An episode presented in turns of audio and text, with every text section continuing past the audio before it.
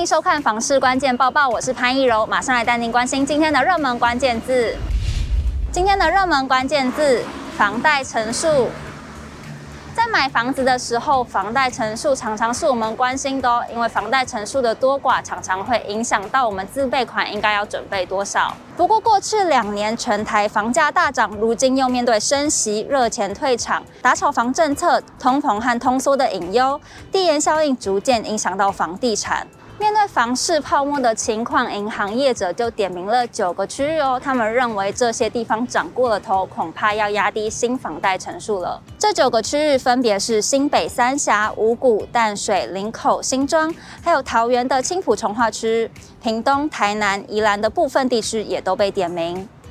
银行业者指出，比如有些屏东、台南的地区，过往都被认为是蛋壳区，却因为科学园区效益牵动房价。大涨远超过于全国平均值，或者是有些地方有工业区开发、轻轨、桃园航空城、副都心等各类题材，才被认为是涨过头。房产专家张新明指出，这些被点名的区域将压低新房贷成数，就像是自主选择性信用管制，也象征了平列房市泡沫的危机区域。购屋民众要特别留意，避免有签约后遇到贷款不足的问题。张新明也表示，所谓房市泡沫化，就是超涨部分销封修正。对银行来说，要保障债权，建价就会回归基本面，包括交通、学区、生活机能等。由此，民众也可以知道哪些地点或产品是真的保值抗跌，避免在房市泡沫破裂中沦为输家。今天的精选新闻，首先来看到，随着家庭还有社会结构的改变，小宅成为主流。不过，四房的物件就真的比较不好吗？这位网友分享自己看中四房的物件，却被房仲劝退，说这类型的物件比较难脱手。不少网友指出，因为四房的格局、建案价格都偏高，对一般人来说负担比较重。全球之不动产情报室总监陈秉承表示，一般来说，正四房的格局大约为五十到六十平中大坪数的产品，如果再加上车位，就属于高价物件了。对双北人来说，负担不小。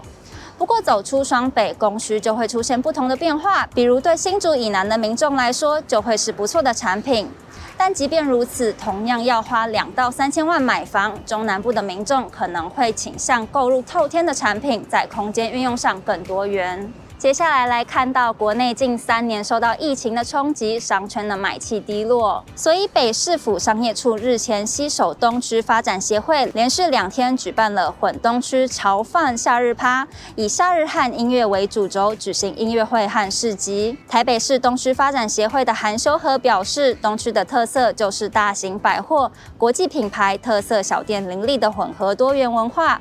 这次举办活动更集结了市集摆摊，让民众能够逛好逛满。最后一则新闻来关心社会住宅的话题。所谓的社会住宅，就是由政府盖的房子出租给民众，或是由政府承接民间的空屋转租给民众的房子。一大重点就是租金比较便宜，目的是能照顾更多的弱势民众。不过有不少人对社宅有刻板印象，生怕这样的社区结构会影响当地房价。房产专家张新明表示，其实目前涉宅的建案中，并没有真正的造成房价下跌冲击的案例，所以不需要太过担心。也有专家指出，主要还是要看宜居性、建商名气。如果地段优良，房价有机会不减反升哦。今天的买房卖房，我想问，有网友提出疑问，他说早已跟房仲约好交屋日，但是才被告知卖方当天才要搬家。要他在当天完成验屋和交屋，请问这样是否合理？网友提醒：如果双方同意就可以，如果不同意就该找中介公司或者是消保官投诉。也有人指出，在签约的阶段就应该要完全确认好，验屋应该是要提前验才交屋，这样才合理。如果你喜欢今天的影片，不要忘记按赞、订阅、分享，还有开启小铃铛，也不要忘记点开下方资讯栏的链接，了解更多新闻内容。